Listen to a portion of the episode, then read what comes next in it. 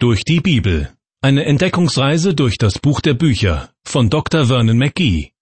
Ins Deutsche übertragen von Kai-Uwe Wolczak. Ich begrüße Sie zu einer neuen Folge aus der Sendereihe Durch die Bibel. Herzlich willkommen. Auch diesmal begleiten wir Jakob, den Stammvater Israels, wieder ein Stück auf seinem wechselvollen Lebens- und Glaubensweg.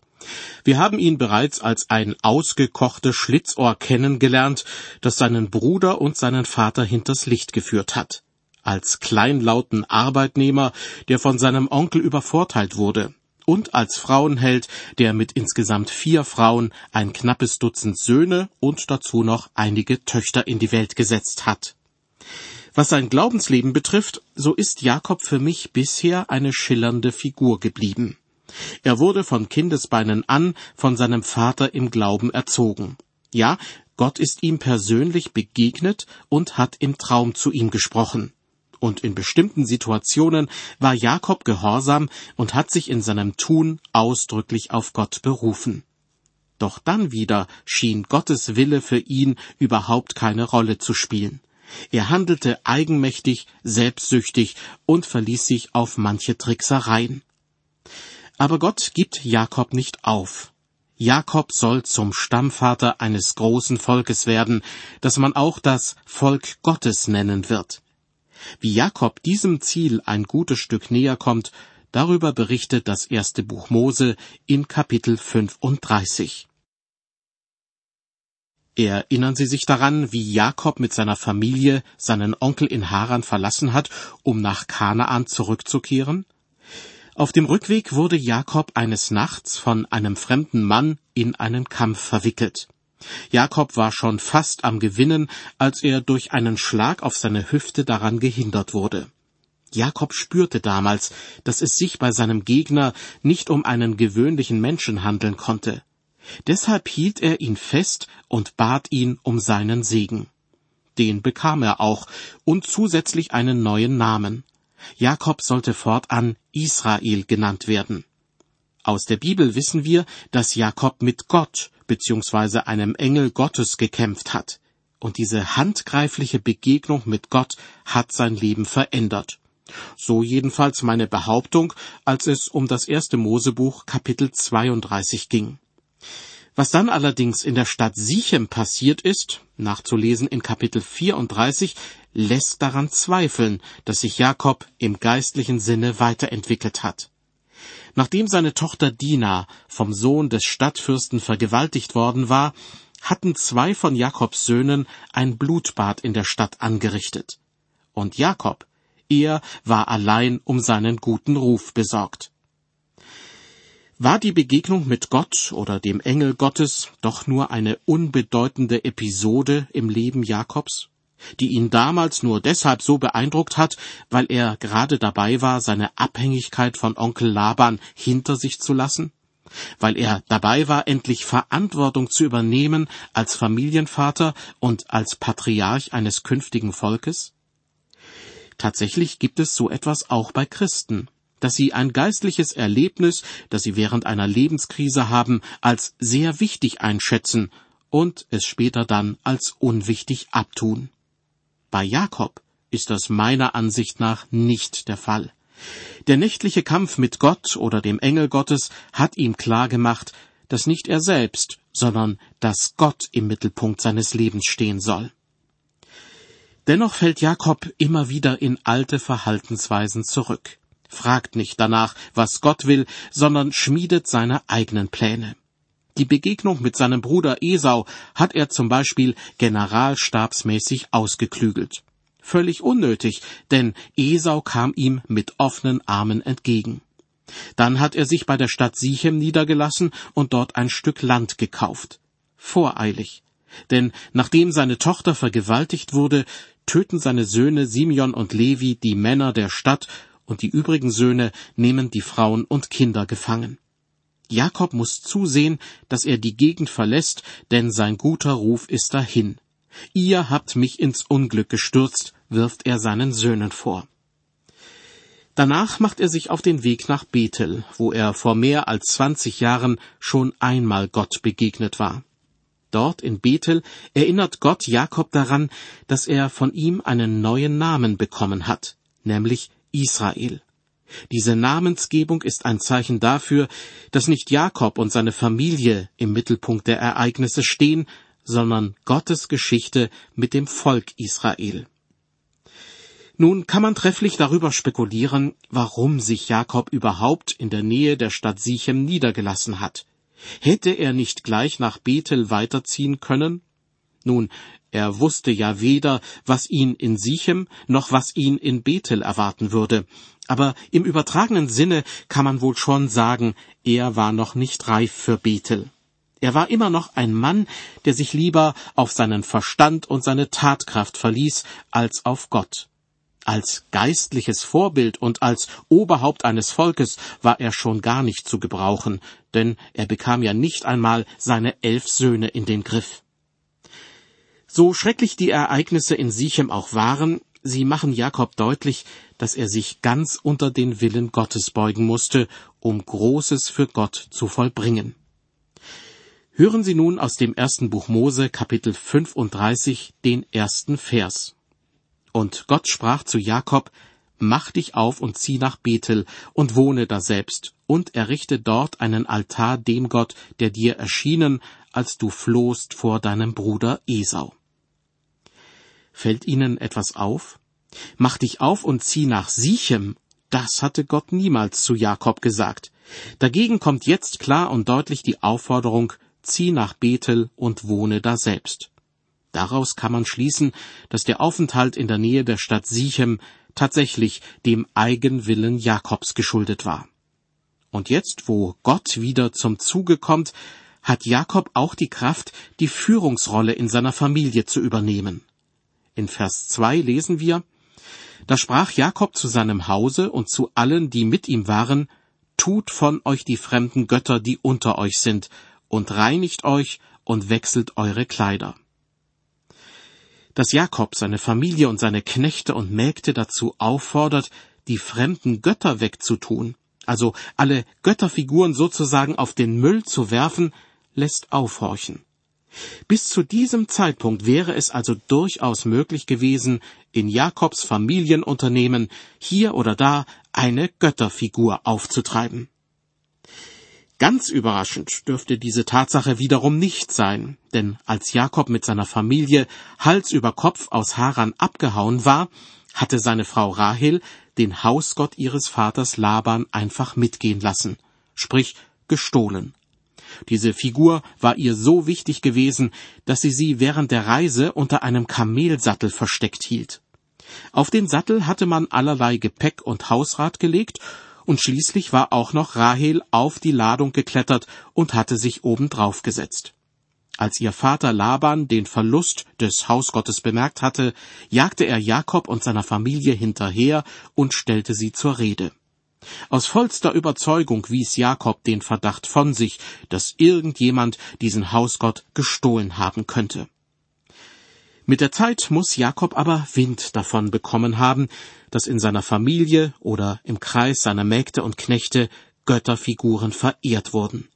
Denn sonst wäre schließlich nicht die Aufforderung gekommen, diese Figuren wegzuwerfen. In Anbetracht dieser Tatsache muss man sich schon fragen, warum Jakob es bis dahin geduldet hatte, dass solche Götterfiguren von seinen Angehörigen und Bediensteten verehrt wurden. Er selbst glaubte doch an den wahren und lebendigen Gott. Der hatte zu ihm gesprochen und war ihm auch persönlich begegnet. Aber offenbar hatte Jakob nicht den Mumm gehabt, in seinem Haus für klare Verhältnisse zu sorgen. Erst jetzt, als Gott ihn auffordert, nach Bethel zu ziehen, nach der Vergewaltigung seiner Tochter und dem Blutbad von Sichem, erst jetzt ist er bereit, geistliche Verantwortung für seine Familie und die Bediensteten zu übernehmen tut von euch die fremden Götter, die unter euch sind, fordert er sie auf. Denn diese Götterfiguren sind mit dem Glauben an den einen und wahren Gott nicht vereinbar. Diese Einsicht sollte eigentlich eine Selbstverständlichkeit sein. Aber selbst unter den Christen gibt es so viele, die am Sonntag im Gottesdienst Gott ehren und an den übrigen sechs Tagen der Woche andere Dinge an die erste Stelle setzen. und dann wundern sie sich, dass ihr Glaube irgendwie saft- und kraftlos bleibt.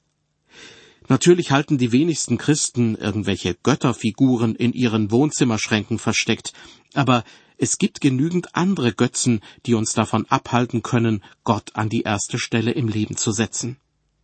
Viele dieser Götzen sind kaum als Gefahr zu erkennen.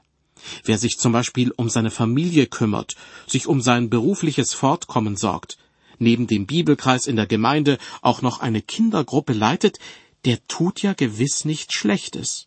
Aber unter gewissen Umständen kann es dazu führen, dass jemand vor lauter Engagement und Ehrgeiz den engen Kontakt zu Gott verliert. Jedem von uns kann so etwas passieren. Manchmal geschieht es schleichend und wird kaum bemerkt. Der eine steht in Gefahr, wie eben geschildert, sich zu sehr zu engagieren, während der andere durch Neid oder Geiz geknebelt wird.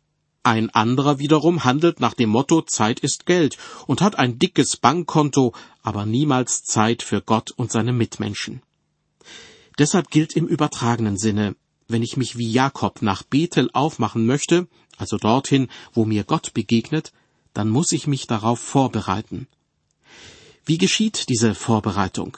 Indem ich selbstkritisch bin und mich frage, welche fremden Götter ich heimlich durchs Leben schleppe, die meinen Kontakt zu dem einen und wahren Gott in Frage stellen. Tut von euch die fremden Götter, die unter euch sind. Diese Aufforderung Jakobs an seine Leute will ich mir auch zu Herzen nehmen. Dann steht meiner ganz persönlichen Reise nach Bethel also meiner Begegnung mit Gott, nichts mehr im Wege. Weiter sagt Jakob in Vers 2, reinigt euch. Angesichts der hygienischen Verhältnisse damals hieß das wohl tatsächlich, wascht euch gründlich. Diese Prozedur war aber zugleich auch ein Symbol dafür, dass jemand zu seiner eigenen Sünde steht, die ihn beschmutzt, dass er diese Sünde vor Gott bekennt und nicht leichtfertig weiter sündigt. Wenn ich als Christ sonntags in den Gottesdienst gehe, wäre es schlichtweg dumm, meine Sünde mit in die Kirche zu bringen und nachher wieder mit meiner Sünde nach Hause zu gehen. Im ersten Johannesbrief heißt es, wenn wir sagen, wir haben keine Sünde, so betrügen wir uns selbst, und die Wahrheit ist nicht in uns. Wenn wir aber unsere Sünden bekennen, so ist er, Jesus Christus, treu und gerecht, dass er uns die Sünde vergibt und reinigt uns von aller Ungerechtigkeit. Um im Bild zu bleiben, so wie man unangenehmen Körpergeruch durch Waschen beseitigen kann, so kann uns Gott auch von unserer Sünde reinwaschen. Dazu ist es aber nötig, dass wir sie ihm bekennen und nicht so tun, als ob alles in bester Ordnung wäre. Bevor Jakob mit seiner Familie nach Bethel zieht, fordert er sie also auf, Erstens, tut von euch die fremden Götter, die unter euch sind. Zweitens, reinigt euch. Und drittens, wechselt eure Kleider. Diese dritte Anweisung scheint logisch zu sein. Wer sich wäscht und anschließend seine schmutzigen und verschwitzten Kleider wieder anzieht, müffelt fast genauso wie vorher. Aber ich glaube, dass hier etwas anderes gemeint ist. Wenn in der Bibel von Kleidern die Rede ist, dann ist oft so etwas wie eine Tracht oder eine Uniform gemeint, eine Kleidung, die man zu bestimmten Anlässen trägt. Einen Reiter erkennt man auch ohne Pferd an seiner Reitkleidung und einen Fußballer auch ohne Fußball an seinem Trikot. Auch Christen sollten, im übertragenen Sinne natürlich, eine Kleidung tragen, an der man sofort erkennt, wofür sie stehen und wem sie gehören. Darf ich persönlich werden und Sie fragen, ob Sie die Mannschaftskleidung Jesu Christi tragen? So, dass jeder auf der Arbeit, in der Nachbarschaft oder in der Schule gleich erkennt, dass Sie zu Jesus Christus gehören? Vielleicht erkennt man es daran, dass Sie ein bisschen freundlicher, ein bisschen hilfsbereiter, ein bisschen barmherziger sind als andere Leute um Sie her. Als Jakob sich mit seiner Familie und seinen Bediensteten nach Bethel aufmachte, war das zugleich ein geistlicher Aufbruch. Zukünftig wollte er ganz für Gott leben. Ein feierlicher Augenblick, zu dem sie alle zumindest saubere Kleidung, vielleicht aber auch ihre Festtagskleidung anzogen. Hören Sie jetzt Vers 3 aus dem ersten Buch Mose Kapitel 35. Weiter sagte Jakob zu seinen Leuten, Lasst uns aufbrechen und nach Bethel ziehen, dass ich dort einen Altar errichte, dem Gott, der mich erhört hat zur Zeit meiner Trübsal und mit mir gewesen ist auf dem Wege, den ich gezogen bin. Jakob erinnert sich und die anderen daran, dass er an einen Ort zurückkehrt, an dem er bereits vor mehr als 20 Jahren Gottes Barmherzigkeit erfahren hatte. Damals hatte er gerade sein Zuhause in Kanaan verlassen und war auf der Flucht vor seinem Bruder Esau, den er betrogen hatte. Jakob verspricht in Bethel einen Altar zu errichten, so wie es vor ihm bei besonderen Gelegenheiten auch schon sein Vater Isaak und sein Großvater Abraham getan hatten. Aus Dankbarkeit Gott gegenüber und als ein sichtbares Zeugnis dafür, dass sich Gott den Menschen offenbart. Tatsächlich hat auch Jakob allen Grund dafür, Gott dankbar zu sein. Gott hat mich erhört zur Zeit meiner Trübsal, sagt Jakob, und er ist mit mir gewesen auf dem Wege, den ich gezogen bin. Gottes Treue hat ihn auch während der zwanzig Jahre begleitet, die er bei seinem Onkel in Haran zugebracht hat. Aber jetzt möchte Gott, dass Jakob an den Ausgangspunkt seiner Flucht zurückkehrt und noch einmal neu beginnt. Es könnte sein, dass Gott so etwas auch in meinem und in Ihrem Leben manchmal verlangt. Zurück zum Ausgangspunkt und noch einmal von vorne. Das kann erschreckend sein, wenn man womöglich erkennt, dass man jahrelang ein Ziel verfolgt hat, das in Gottes Augen nichts wert war. Andererseits können wir in einem solchen Fall dankbar sein, dass uns Gott die Möglichkeit zu einem Neubeginn schenkt. Weiter im Bibeltext mit Vers 4. Da gaben sie ihm alle fremden Götter, die in ihren Händen waren, und ihre Ohrringe, und er vergrub sie unter der Eiche, die bei Sichem stand. Ohrringe unter einer Eiche zu vergraben, das klingt seltsam.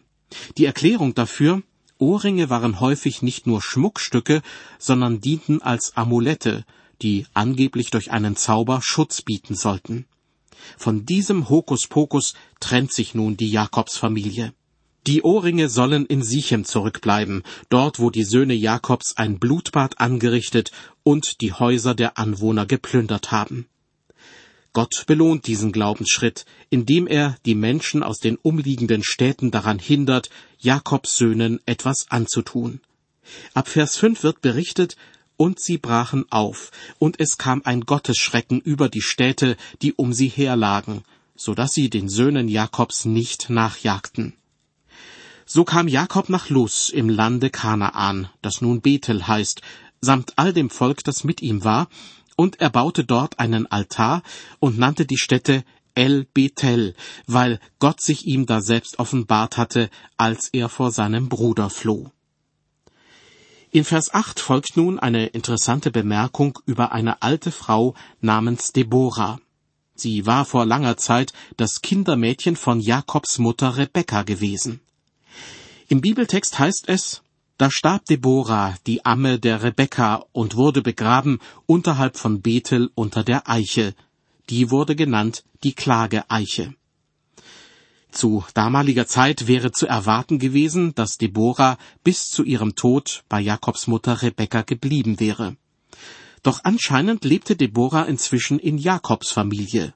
Vermutlich deshalb, weil Rebekka zwischenzeitlich gestorben war. Am Ende dieses Kapitels bestätigt sich diese Vermutung. Jakob sieht nach vielen Jahren seinen Vater Isaak wieder, nicht aber seine Mutter Rebekka. Sie war es damals gewesen, die Jakob nach Haran zu ihrem Bruder Laban geschickt hatte. Für eine kleine Weile, wie sie dachte, bis sich der Zorn des betrogenen Esaus gelegt habe. Doch es wurde ein Abschied für immer. Im folgenden Bibelabschnitt wird berichtet, wie Gott seine Verheißungen, die er bereits Abraham und Isaak gegeben hat, auch Jakob gegenüber noch einmal wiederholt. Der Ort des Geschehens ist Bethel. Dort hatte Jakob als junger Mann seine erste Gotteserscheinung gehabt, als er vor seinem Bruder Esau nach Haran floh. Jetzt soll Jakob endgültig Verantwortung übernehmen für das Volk, das aus ihm und seinen Söhnen hervorgehen wird. Deshalb erinnert ihn Gott daran, dass er ihm den Namen Israel gegeben hat. Diesen Namen wird später das ganze Volk Gottes tragen. Ich überspringe nun einige Verse und setze die Lesung fort ab Vers 16. Und sie brachen auf von Bethel. Und als es noch eine Strecke Weges war bis Ephrata, da gebar Rahel. Und es kam sie hart an über der Geburt. Da ihr aber die Geburt so schwer wurde, sprach die Wehmutter zu ihr, Fürchte dich nicht, denn auch diesmal wirst du einen Sohn haben. Als ihr aber das Leben entwich und sie sterben musste, nannte sie ihn Ben-Oni, das bedeutet Sohn meines Schmerzes. Aber sein Vater nannte ihn Benjamin.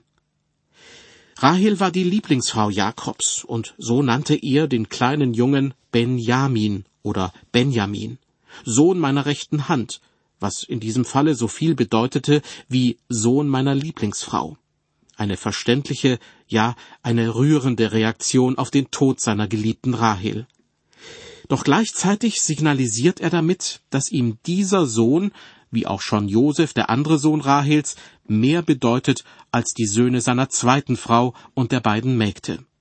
Dabei hatte doch die Ungleichbehandlung der Söhne in seiner eigenen Herkunftsfamilie so viel Ärger verursacht. Andererseits kann man Jakobs Haltung auch verstehen.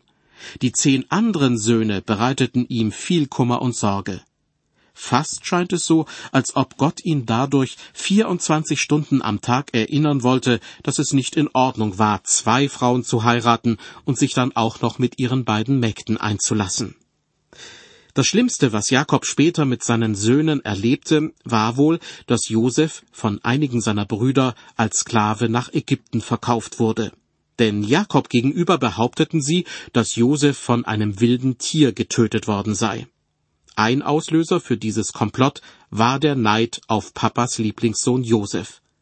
Letztlich hatte Jakob also selbst dazu beigetragen, dass ihm einige seiner Söhne aus lauter Neid so viel Kummer bereiten. Wie schon an anderer Stelle gesagt, Gott hat Jakob bestimmt seine Sünden vergeben, sonst wäre er nicht zum Stammvater des Volkes Israel geworden. Aber die Folgen seiner Sünden bekam Jakob immer wieder zu spüren. Und ich fürchte, uns als Christen kann so etwas auch passieren. Zurück zum Bibeltext, in dem gerade berichtet wurde, dass Rahel bei der Geburt ihres zweiten Sohnes Benjamin gestorben ist die Verse 19 bis 21. So starb Rahel und wurde begraben an dem Wege nach Ephrata, das nun Bethlehem heißt. Und Jakob richtete einen Stein auf über ihrem Grab, das ist das Grabmal Rahels bis auf diesen Tag. Und Israel zog weiter und schlug sein Zelt auf jenseits von Migdal Eder. Und es begab sich, als Israel im Lande wohnte, ging Ruben hin und legte sich zu Bilha, seines Vaters Nebenfrau. Und das kam vor Israel. Eine Ungeheuerlichkeit. Ruben, der älteste Sohn Jakobs, lässt sich mit einer Nebenfrau seines Vaters ein. Diese Schandtat muss er mit dem Verlust des Erstgeburtsrechts bezahlen, wie man später aus Kapitel 49, Vers 4 entnehmen kann. Jetzt aber erstmal wieder zurück zu Kapitel 35. Dort werden nun alle Söhne Jakobs aufgezählt. Ihre Namen stehen später für die zwölf Stämme Israels. Es hatte aber Jakob zwölf Söhne. Die Söhne Leas waren diese, Ruben, der erstgeborene Sohn Jakobs, Simeon, Levi, Juda, Isachar und Sebulon. Die Söhne Rahels waren Josef und Benjamin. Die Söhne Bilhas, Rahels Magd, Dan und Naphtali. Die Söhne Silpas, Leas Magd, Gad und Asser. Das sind die Söhne Jakobs, die ihm geboren sind in Mesopotamien. Der nächste Vers, Vers 27, berichtet in knappen Worten über die Heimkehr Jakobs und über das Wiedersehen mit seinem Vater Isaak. Da heißt es, und Jakob kam zu seinem Vater Isaak nach Mamre, nach Kirjat Aba, das ist Hebron, wo Abraham und Isaak als Fremdlinge gelebt hatten. Und schließlich endet Kapitel 35 mit einem ebenso kurzen Bericht über Isaaks Tod. Zu seiner Beerdigung kommt auch sein Sohn Esau nach Hebron. Das heißt, ausgerechnet die Beerdigung ihres Vaters bringt die beiden Zwillingsbrüder Esau und Jakob wieder zusammen. In den Versen 28 und 29 wird berichtet, und Isaak wurde 180 Jahre alt, verschied und starb und wurde versammelt zu seinen Vätern, alt und lebenssatt. Und seine Söhne Esau und Jakob begruben ihn. Der Tod spielt in diesem Kapitel eine bedeutende Rolle. Erst musste Jakob Abschied nehmen von seiner Lieblingsfrau Rahel und dann von seinem Vater Isaak. Und irgendwann hat er wohl auch erfahren, dass seine Mutter Rebekka nicht mehr lebt. Intensiver als je zuvor wird Jakob mit der Vergänglichkeit des menschlichen Lebens konfrontiert. Aber in Bethel ist er dem lebendigen Gott begegnet, der ihm versprochen hat, ihn und seine Nachkommen zu einem großen Volk zu machen. Dieser großartige Gott ist der Herr über Leben und Tod. Im Vertrauen darauf ist auch Jakobs Vater Isaak gestorben, von dem es im letzten Vers heißt, er starb und wurde versammelt zu seinen Vätern, alt und lebenssatt. Die Geschichte von Jakob, wie sie in der Bibel erzählt wird, ist eine Lebensgeschichte voller Ecken und Kanten. Die Bibel beschönigt nichts, lässt auch Peinlichkeiten nicht aus. Was Jakob erlebt hat, ist Mahnung und Ermutigung zugleich. Manchen Ärger und manche Enttäuschungen hätte er sich ersparen können, wenn er mehr auf Gott gehört hätte. Zugleich aber zeugt seine Lebensgeschichte von der großen Liebe Gottes. Er bringt Jakob, wenn auch auf Umwegen, schließlich ans Ziel. Ich verabschiede mich nun von Ihnen bis zur nächsten Ausgabe der Sendereihe durch die Bibel. Herzlichen Dank fürs Zuhören und Gottes Segen mit Ihnen.